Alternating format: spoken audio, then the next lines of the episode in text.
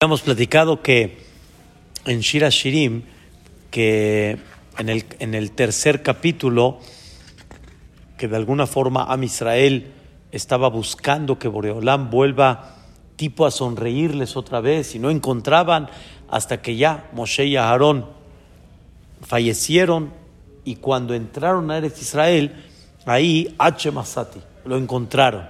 ¿En qué? Milagros y maravillas. Se me olvidó mencionar ayer el milagro famoso del Jordán, del río Jordán, el Yardén. Hubo otra partida, no de mar, pero de río, que también fue impactante. Fue una partida increíble.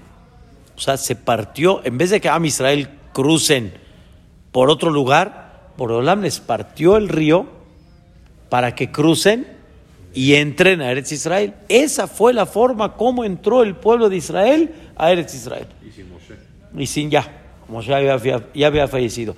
Entonces, como que volvieron a encontrar otra vez, se quisieron agarrar, ¿sí? Hasta que establecieron el Mishkan en Shiloh, como platicamos ayer, el, el Betimi, que es de Yosef, Heider Orati, posteriormente, que es de Benjamín, y Am Israel, como en el sentido figurado, haciendo jurar a las naciones del mundo que no le provocan alejarse de Dios, que no provocan que Dios se aleje de ellos. Y si lo llegan a hacer, como diciendo, te va a ir, te va a ir, vas a ser como los, las, eh, los venados y las gacelas que son, que están, son presas para, las, para los predadores que hay en el.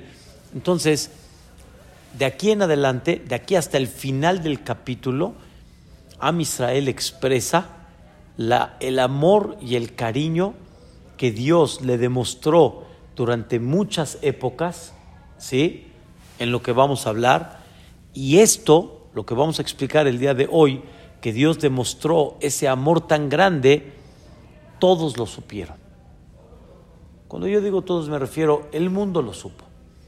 Por ejemplo, el mundo supo lo que Dios hizo en Mitzrayim por el pueblo de Israel. El mundo al final supo. Cuando decimos el mundo, aunque no habían esas noticias tan fácil de, de, a la hora y, los, las, los, medios de comunicación, pero el mundo se enteró. Ahorita, les voy a dar ejemplos increíbles. Y lo dice, este, ¿cómo se llama? Lo dice en el cántico. Shame'u amim irgazun los pueblos y las naciones escucharon y se estremecieron. Haz de cuenta que sin ver, porque no, no había imágenes, sin saber, pero ellos se enteraron que Mitzrayim, que era el imperio, el inigualable, el invencible, el sabio, se hizo pedazos. No quedó ningún atractivo, ni vayas a Mitzrayim, no hay nada que ver allá. Todo lo que había, todo se echó a perder, todo se destruyó. el mundo escuchó, el mundo escuchó. La partida del mar fue algo que el mundo escuchó, el mundo se enteró.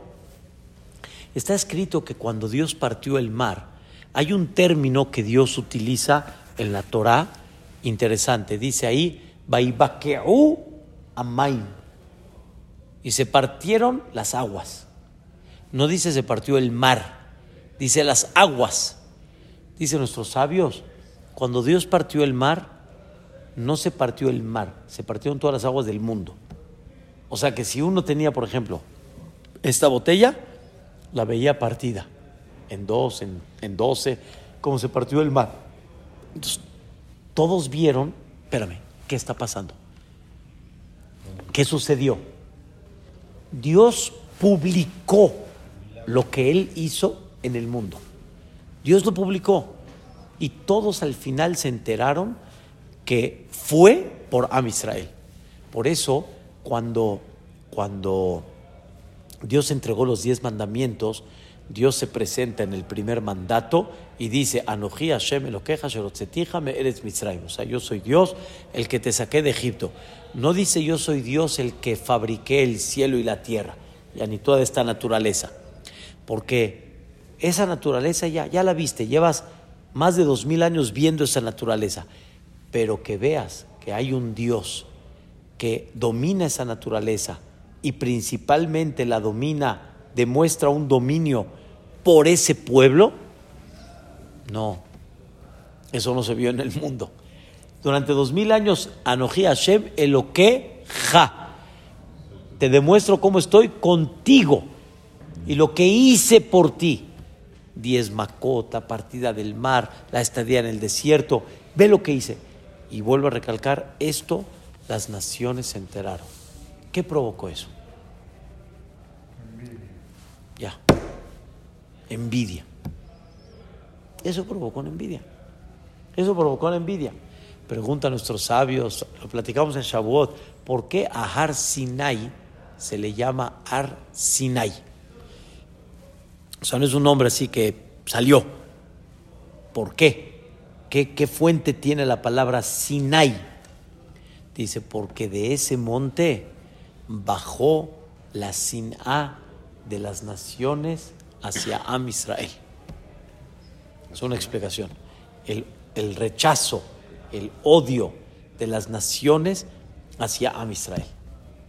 O sea, ya que Dios escogió al Am Israel, lo hizo Am Segula, lo hizo el pueblo de, de, de su tesoro tipo, el pueblo especial, que en él se ve la presencia de Dios, eso provoca de que estemos siempre en qué? En la mira. En el ojo de... Eh, así es. A ver, Jaime, vamos a entender. Cuando una persona le tiene envidia al otro, busca la manera como, así, hablar de él, buscar el punto de... ¿A ti qué te importa, hombre? Ya, vive tu vida. Así es. Así es. Es, es, una naturaleza que Hashem Itbaraj creó y eso el mundo la aplica con el Am Israel. Entonces, Am Israel quiere reflejar cuánto amor Dios le demostró al mundo que le dio al Am Israel. Y por eso las por eso Am Israel le dice a todas las naciones, ya ni pobre de ustedes que me hagan, porque de naturaleza ustedes lo que quieren es anularme. Eso es imteorerú. Quieren anularme, anular el amor que hasta el día de hoy está latente en mi corazón hacia Dios. Vamos a ver cuántas cosas Akadosh Baruj hizo con el Am Israel. Mis, Sinai es rechazo. Sinai viene la palabra sin A. Envidia, un odio que viene por una envidia, un rechazo que viene por una envidia. ¿Y Sinai qué significa? Ese viene de, de esa palabra, de sin A, de rechazo, fuente de envidia. Sanui, como dicen, está rechazado por mí. Es increíble cuando Am Israel caminó en el desierto, había una nube celestial que estaba por delante de Am Israel. No las que lo cubrían, sino la que estaba delante de ellos, que aplanaba esa nube celestial, aplanaba el camino, mataba a, a las víboras, a los alacranes, ¿sí? Y había una columna de fuego que iluminaba todas las noches, o sea, ellos nunca dejaron de tener luz, aún en las noches, y esa columna de fuego también echaba a perder las espinas y todo tipo de, de digamos, este, cosas que puedan obstruir caminar de forma tranquila.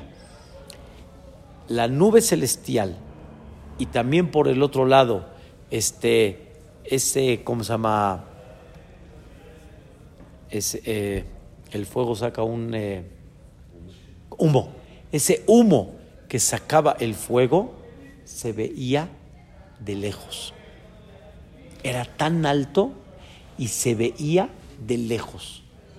Y las naciones dijeron esta palabra, Mizot, Mizot, hola midbar, ketimerot ashan.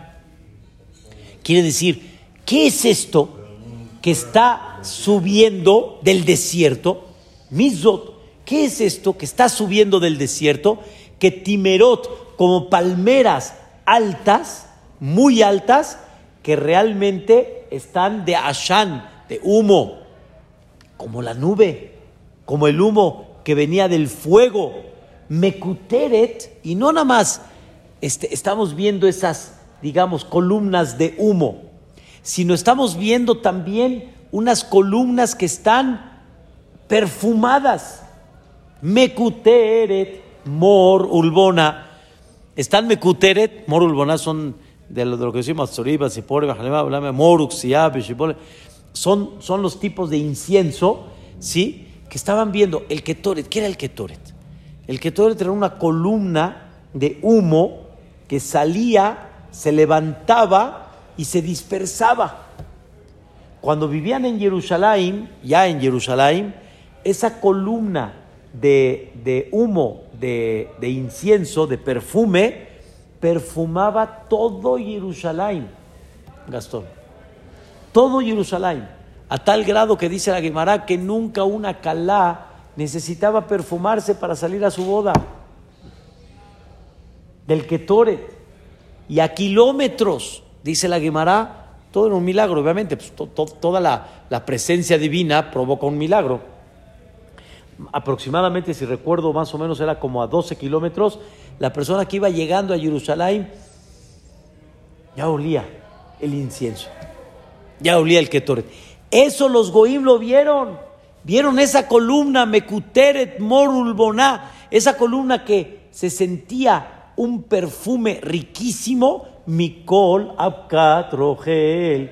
De todos los perfumes que puede vender un Rogel, es que Rogel antes era el que vendía perfumes, no sé, este, siempre así me lo explicaron, que había uno que estaba con su carrito, ¿sí? tipo en el mercado, en las calles, y así como los que venden helados, en los carritos que en nuestras épocas, y sí, otro tipo de, así iban con sus carritos y vendían perfumes, pero ¿cómo vendían perfumes? Este, como incienso, o sea, los vendían como polvo para este, prenderles el fuego y que salga un bonito aroma. Eso es Mikol Apkat Rogel. Apkat es, es eh, como harina, polvo. Apkat, ¿sí? Mikol Apkat Rogel. ¿Y eso quién lo vio? Eso lo vieron los Goim. lo vieron los Goim. O sea, vieron, oye, caray, ¿qué está pasando? En un desierto, tanta protección. En un desierto, vamos a decirlo así, tanto chiqueo, pino, eh, piso plano, ketoret, este fuego, luz, cámara, acción. ¿Qué pasó?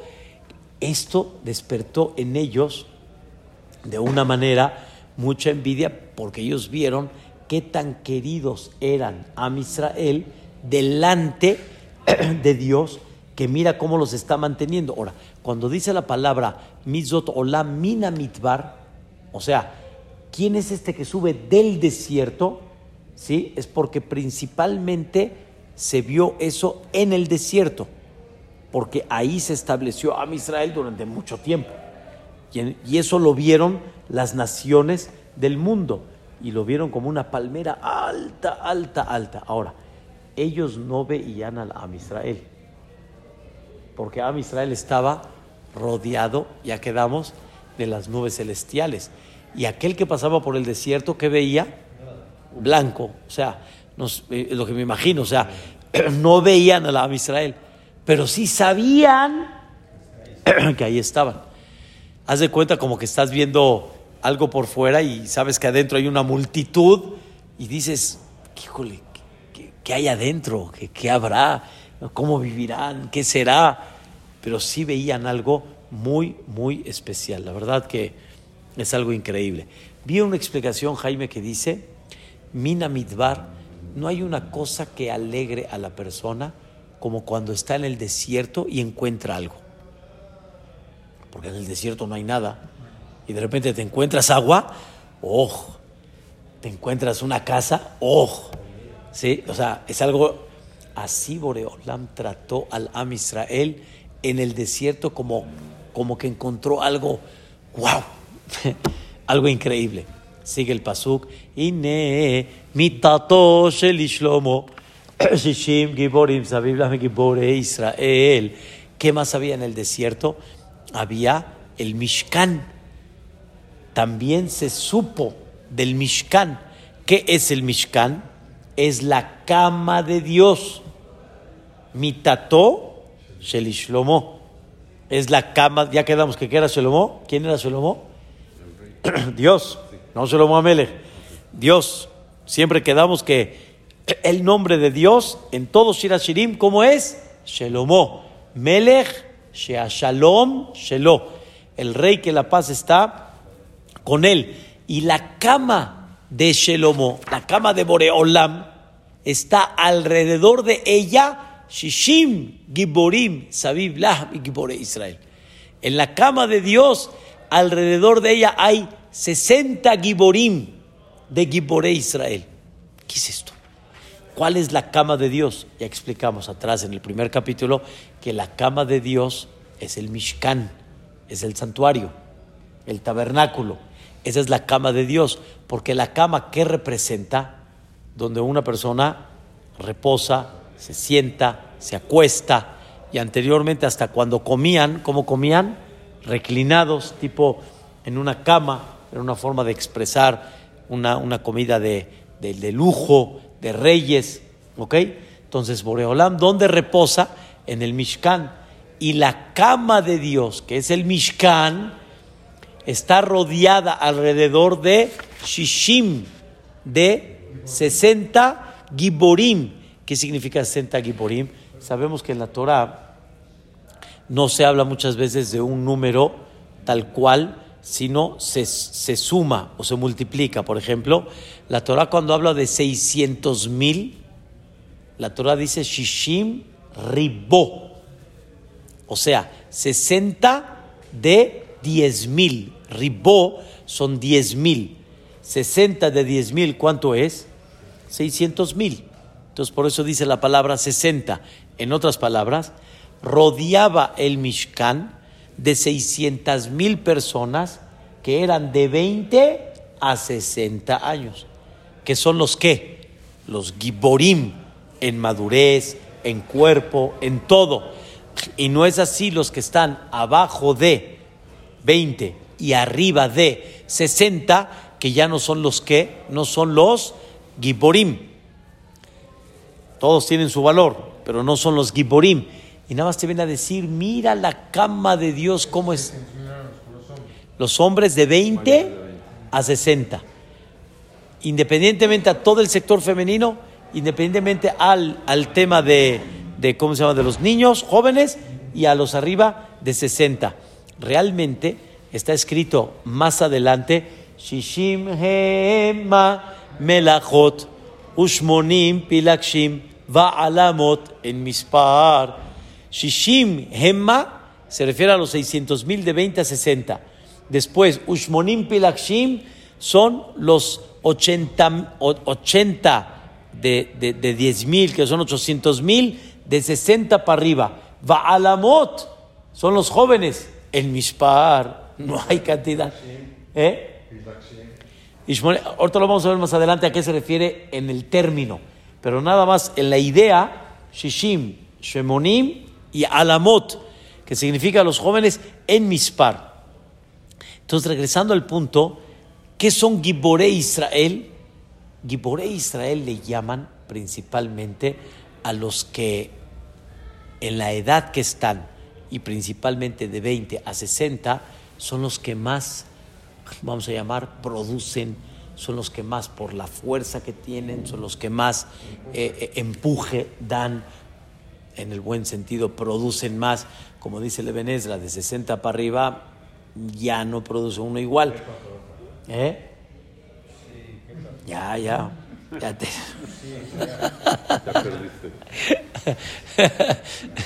ya como dicen, comenzar algo nuevo, ya, está más complicado. Abajo de los 20 estás todavía muy jovencito. Apenas estamos, te, estás formando. Por eso se le llaman Shishim Giborim, Sabib La, mi Giboré Israel. La verdad que es algo, es algo increíble cómo las naciones del mundo veían la estructura de Am Israel, que habían cuatro puntos cardinales que todos estaban rodeando al eje central. ¿Quién es el eje central? El Mishkan. El Mishkan, el santuario. Ese era el eje central. Y hay quien opina, Jaime, que la palabra Shishim, escuche bien, don Jacobo, Shishim, son cuántas, vamos a llamarle, cuántos grupos de familia habían de Kohanim para servir en el Bet Mikdash. Saben que cada semana servía un grupo de Kohanim, un grupo. La otra semana otro grupo. Y así este, servían cada semana un grupo de Kohanim y a todos los Kohanim les tocaba servir una semana completita. Y ellos son los que comían los korbanot que les corresponde a ellos, ellos son los que hacían los panecitos, todo. Habían 24, 24 grupos de familias de Kohanim. ¿Sí? Habían otros 24 grupos de Leviim, que también son los que se encargaban de tocar, este, recibir al Kahal, las dos escalones, los 15 escalones eran Maalot, los que cerraban y abrían las puertas del, del, del, del Betamikdash, Mishkan. ¿Cuántos eran? 24. ¿Cuántos llevamos? 48. ¿Qué nos falta para 60? 12. Habían 12 representantes de cada tribu, de todo Am Israel, que eran los que, que necesitan, que podemos servir, las conexiones tipo con los Koanim y con los Leviim, y en total, ¿cuánto tenemos? 60. Esa es otra explicación que trae el comentarista Rashi. Ahora, una explicación por qué le llaman al Mishkan la cama de Dios, porque de la cama, habíamos hablado en una ocasión, de la cama que sale la luz. ¿No es así? De la cama sale la luz. La pareja en la cama sale la luz. Todos nosotros, ¿de dónde venimos? De una cama. De la luz sale. Igualmente del Betamigdash, del santuario, ¿qué sale? La luz. ¿A quién? Al mundo entero. Al mundo entero sale la luz. Y el Goy, don Jacobo, lo sabía sabía que ese santuario y sabía que ese Betamigdash en un futuro era sagrado. Era sagrado. O sea, ese santuario era algo muy especial. Y de ahí se veía el amor y el cariño de Dios hacia Am Israel. ¿Cuántos milagros habían en el Betamigdash diario? Diez. Diez milagros diarios. ¿Quién lo podía ver eso, Gastón? Todos. Cualquier goy que quería ir al Betamigdash, ¿lo dejaban entrar? Sí. Ni lo dejaban entrar. ¿Quería él hacer un corbán? ¿Le permitían? Sí. Nada más que hay reglas qué tipo de corbán podía traer el goy, no como el Yehud, Shelamim, este Hatat, Todá. Pero no importa, podía traer un corbán. Y el mismo Shelomo Amelech pidió que cualquier persona que venga a este lugar sagrado, contéstale para que vea tu grandeza. Y ellos veían, veían el milagro. No, no, no vamos a entender de alguna manera el celo o la envidia que puede llegar a despertar al ver eso.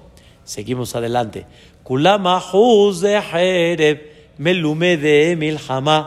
Todos los giborim, estos de 20 a 60, están a Juz de Jereb. ¿Saben qué es a Juz de Jereb?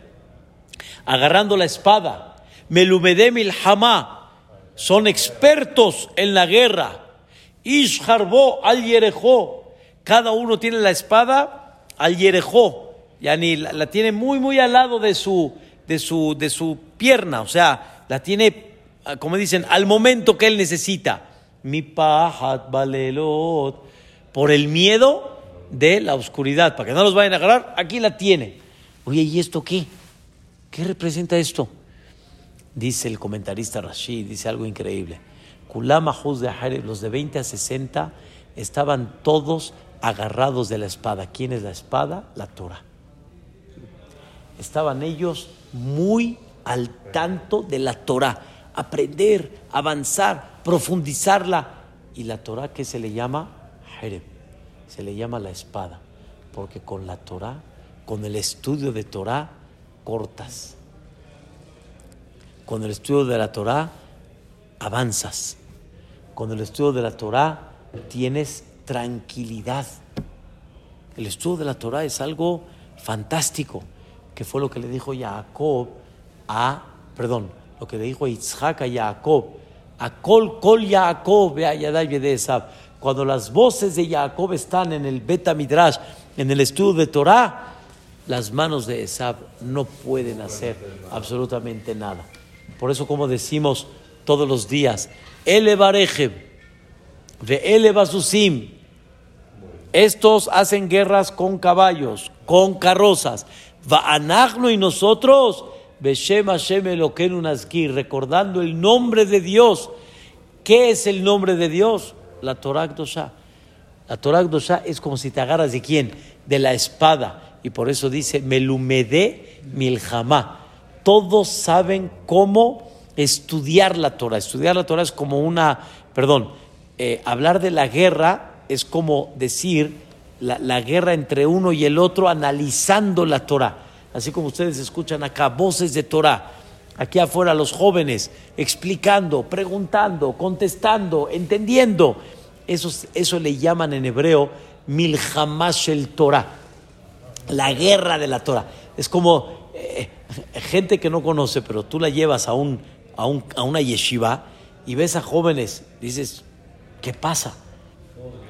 Todos gritando como si estuvieran peleando, como que no, no, tiene razón. Esa es Milhamtash el Torah. Isharbó al Yerejo. Cada uno tiene su espada al Yerejo, que significa tratan de cuidar que esa Torah se mantenga y no se olvide. Que la tengan a dónde? Acá. Que esa Torah no este, pase desapercibida y Hazbe Shalom después ya no tengas cómo, este, cómo este, recuperarla. Y Yarej, así como los pies de la persona son el sostén, el soporte, poder pararnos, ¿sí? Tengo, la Torah la tengo acá, para seguir con el soporte. Voy a explicar nada más un detalle. La Torah está compuesta de dos, la escrita y la oral, que hoy en día ya también se escribió. Cuando yo digo hoy en día, estoy hablando de hace, más, de mil años que la escribieron. Pero la Torah durante más de mil años casi, y un poquito más, la Torah estaba nada más esta, no había libreros, y toda la Torah que era en la cabeza, va al P. ¿Quién dijo que el tefilín, por ejemplo, es cuadrado? ¿Quién dijo que el tefilín son cuatro este, escritos? ¿Quién dijo que este, tiene que ir cosido con tal. ¿Quién dijo que Shabbat está son? Todo era Torah Sheba al la Torah oral. Y la Torah oral, para que no se olvide, había, después la escribieron porque ya empezó a haber una debilidad en, la, en, la, en, el recordatorio de la persona y eso provocó que hay que escribir porque si no se va a olvidar. Pero antes de que se permite escribir, ¿qué hacía la gente? Hacía, escuchen bien, simanim, como tipo señales, así como tú te pones unas, antes de que haya teléfonos y computadoras y todo, y te, daban un teléfono, ¿cómo te acordabas? Te lo aprendía, o, o te decían, acuérdate de los impares y de ahí te vas a acordar de un decir. O acuérdate, mi, mi teléfono es del 5, va a seguir el 6, va a seguir el 7, va a seguir el 8. Eso se llama simanim. Hacían tipo señales para eso. Eso era lo que hacía la gente para qué? Para mantener la Torah en vida. ¿Qué tenían miedo, Jaime? Mi pahat balelot. Tenían miedo que en la oscuridad la Torah se olvide. Y por eso hacían este, todo tipo de, de cosas para que esa Torah no se olvide. Y sobre eso sigue platicando Shelomo Amelech. Apirión, Asalo, Amelech Shelomo, me hace al Lebanón. ¿Qué es apirión? Apirión es como hablar de un cuarto cubierto, ¿sí? Como tipo una jupá, pero no descubierta, sino cubierta. Apirión, si, si, si ustedes conocen el tabernáculo, o sea, lo que es la parte más sagrada, eso le llamaban apirión. Apirión. Apirión es el, el tabernáculo, ¿sí? Que hizo Dios. ¿De qué lo hizo el tabernáculo? ¿De qué lo hizo? Me hace al Lebanón. Los hizo de madera. 20 columnas de madera acá. 20 co- columnas de madera acá. 8 columnas de madera de este lado. Y así formó a Kadosh Barujú. Así formó qué? Un cuarto adentro. Y en ese cuarto, ¿qué había? Había lo más sagrado el Kodesh HaKodashim, ¿sí? Si lo ven así, kilo vista pájaro, aquí estaba lo más sagrado, el mueble que estaba los ángeles, por los, eh, los- los- lo- las dos figuras de niños de ángel, aquí estaba, aquí estaba la menorá, aquí estaba la mesa de los doce panecitos y aquí estaba el misbeach del Ketoret. Y aquí más abajo estaba tipo un pasillito, ¿sí? Es como la boca, la nariz, los ojos y la mente. Si tú lo ves vista pájaro, así se ve. Se ve, se, ve muy claro en esa parte, cómo, cómo, cómo se veía. Entonces, ¿de qué estaba construido ese apirión, ese tabernáculo? ¿De qué está construido? Me hace a Lebanón. Era la madera. Era la madera que plantó Jacob vino, que esa madera era origen del Lebanón. En Lebanón tú ves toda esta madera que era madera tipo de cedro, pero era un tipo de madera, de cedro, pero era finísima, finísima. Apirión, Asalo Amelech Shelomo, me a Lebanón.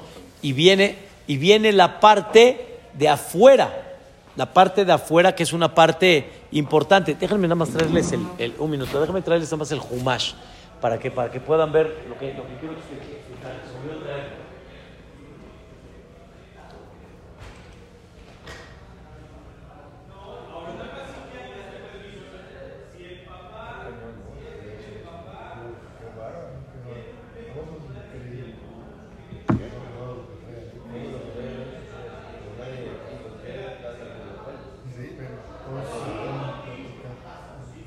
Bueno, como cuando estaba dando clase por Zoom, explicó toda la, la tefilá. O sea, que no explicarla también. o sea. Es que es muy importante porque aquí en Shira Shirim está destacado ese concepto. ¿sí? Está, está el, el- el- el- eh, eh, Mishkan en sí que estaba hecho de columnas. Estas son las columnas del Mishkan. Las columnas que estaban hechas de madera y chapeadas de oro. ¿Sí? Chapeadas de oro y con una base, con una base de, este, de, de plata. Entonces vean, aquí está, mira.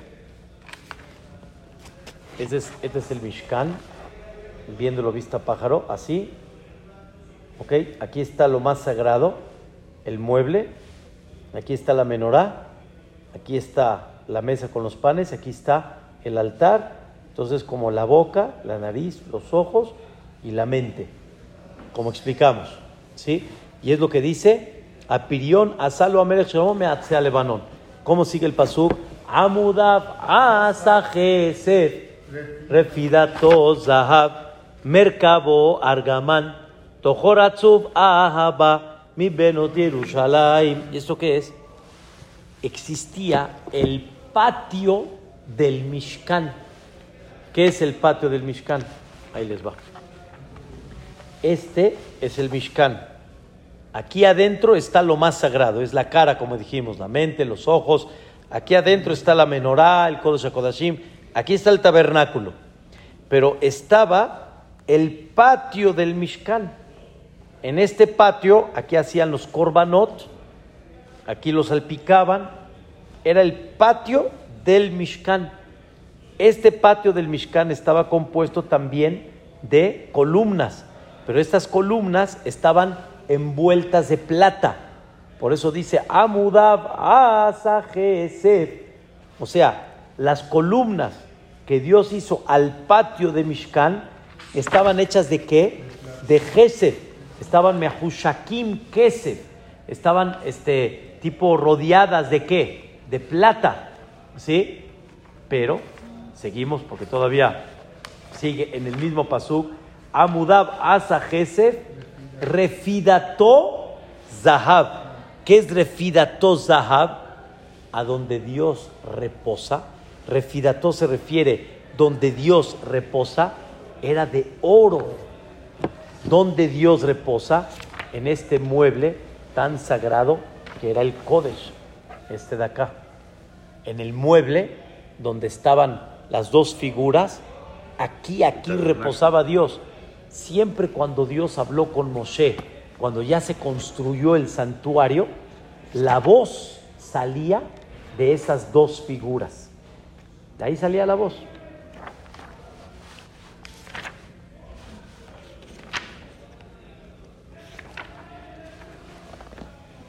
Para que vean, aquí está el mueble, ¿ok? La voz siempre salía de acá. Salía la voz hacia afuera y ¿quién la escuchaba? Moshe se acercaba y él la escuchaba. Pero él escuchaba que la voz de dónde salía? De acá. Por eso refidató a dónde reposa Boreolam principalmente de todo este santuario en este mueble. Refidató Zahab, que era que de oro. Realmente el mueble era de, era de madera, pero estaba tipo forrado, ¿sí? De oro. Mercabo Argamán, ¿qué es Mercabo? Mercabó quiere decir que separaba, porque este mueble, como era lo más sagrado, estaba separado. Entre paréntesis, aquí, estaba el, aquí estaban las dos tablas de la ley, ¿sí? Y aquí estaba el Sefer Torah que Moshe Rabbeinu escribió.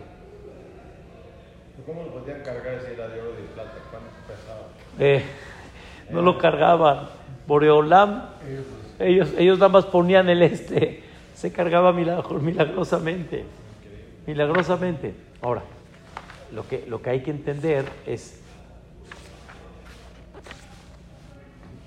Ay, ay, ay. Este, había, había, un, eh, había una, una cortina que separaba entre lo más sagrado y aquí está.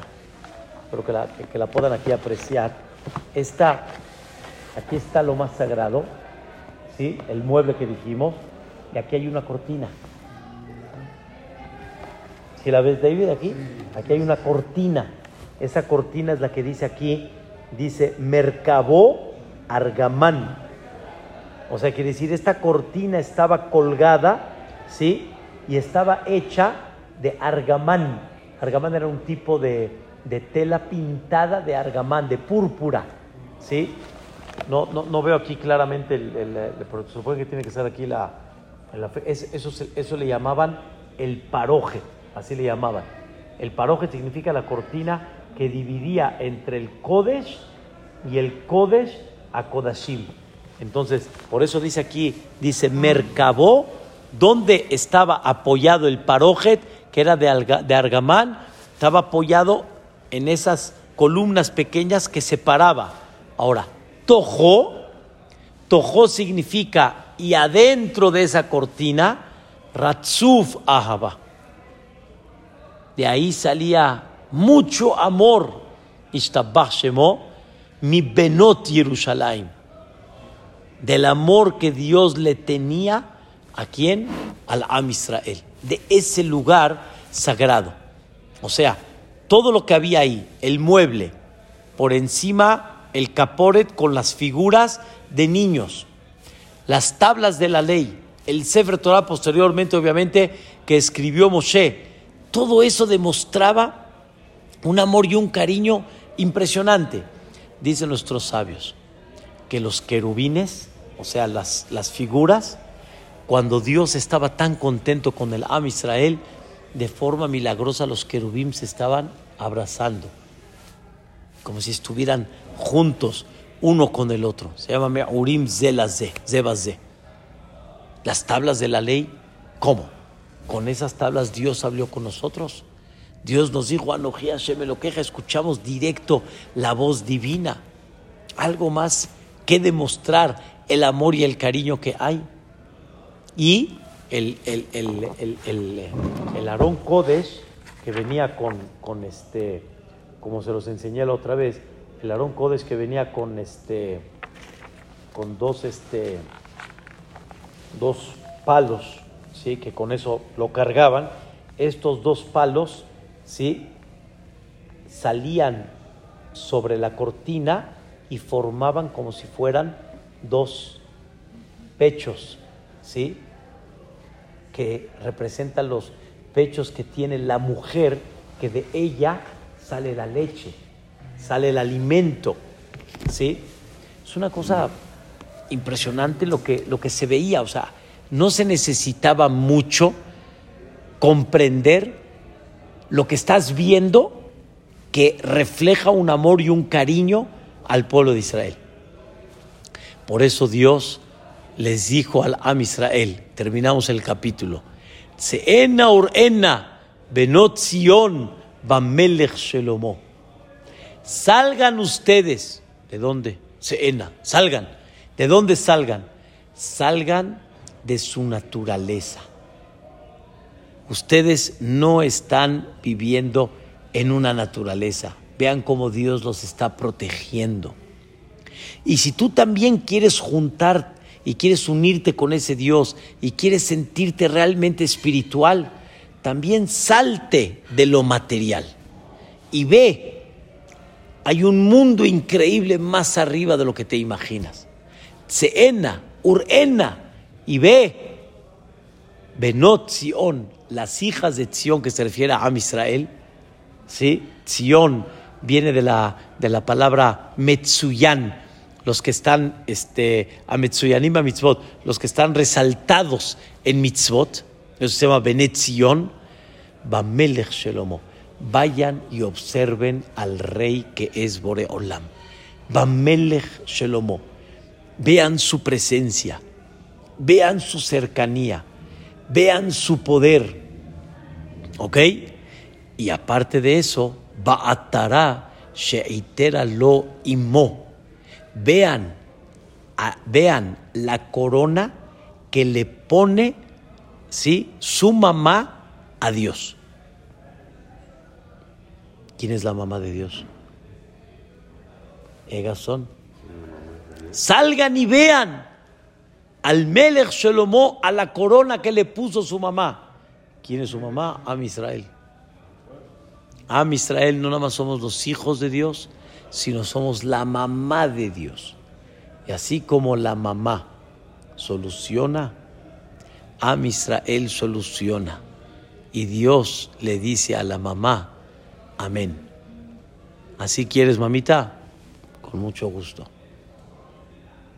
Dios mismo le dice al Am Israel, me, me, me, me, doblego y me comporto como si tú fueras mi madre y yo soy tu hijo.